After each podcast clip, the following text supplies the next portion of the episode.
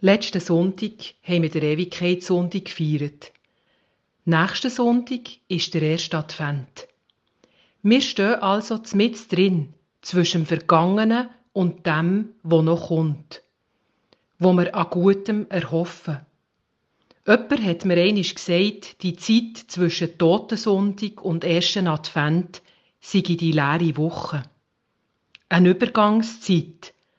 Eine Zeit, wo wir Schweres und Trauriges hinter uns lassen und vorher schauen. Gestern habe ich in der Frauenklinik am USZ ein kleines Kind getauft. Es und seine, e-, seine Eltern haben nach seiner Geburt schwere Tage hinter sich. Sie haben gebangt um sein Leben. Jetzt ist es über den Berg. Die Eltern können aufschnaufen und hoffen. Bei dieser Taufe ist mir der Besuch von der schwangeren Maria bei der schwangeren Elisabeth in Sinn gekommen. Wo die Maria die Elisabeth grüßt, hüpft das Kind in ihrem Lieb. Es ist eine Begegnung voller Freude, Hoffnung und Zuversicht. Vorher hat Maria die Begegnung mit dem Engel und fasst Mut für ihren Weg. Und der Engel sprach zu ihr, Fürchte dich nicht, Maria, denn du hast Gnade gefunden bei Gott. Bei ihrem Namen angesprochen, spürt sie, was in ihr wachsen will. Liebe, über sie hinaus, so viel Gnade, kaum zu glauben. Ihre Hände zu klein. Was wird zu beschützen sein? Es tut uns gut, wenn wir das Leben nicht nur vom Tod her sehen, sondern immer wieder auch von der Geburt.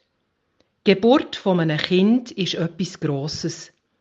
Sie zeigt uns, dass trotz Krieg und Gewalt, wo auch immer noch herrscht, das Leben stark ist, stärker als der Tod.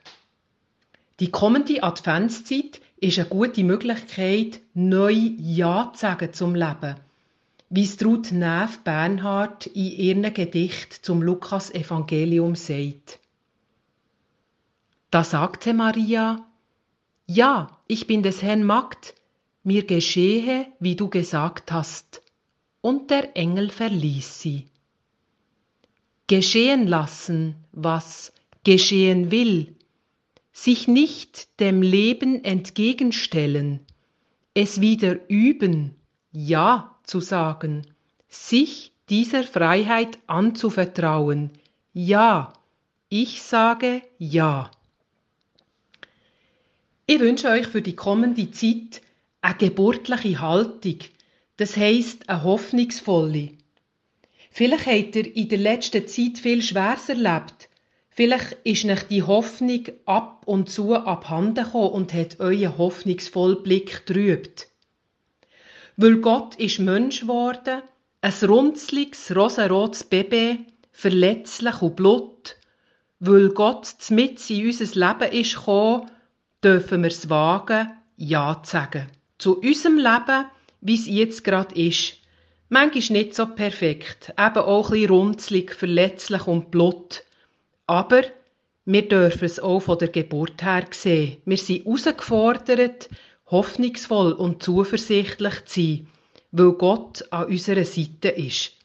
Ich wünsche euch eine gesegnete Advents- und Weihnachtszeit. Mein Name ist Susanna Meyer-Kunz.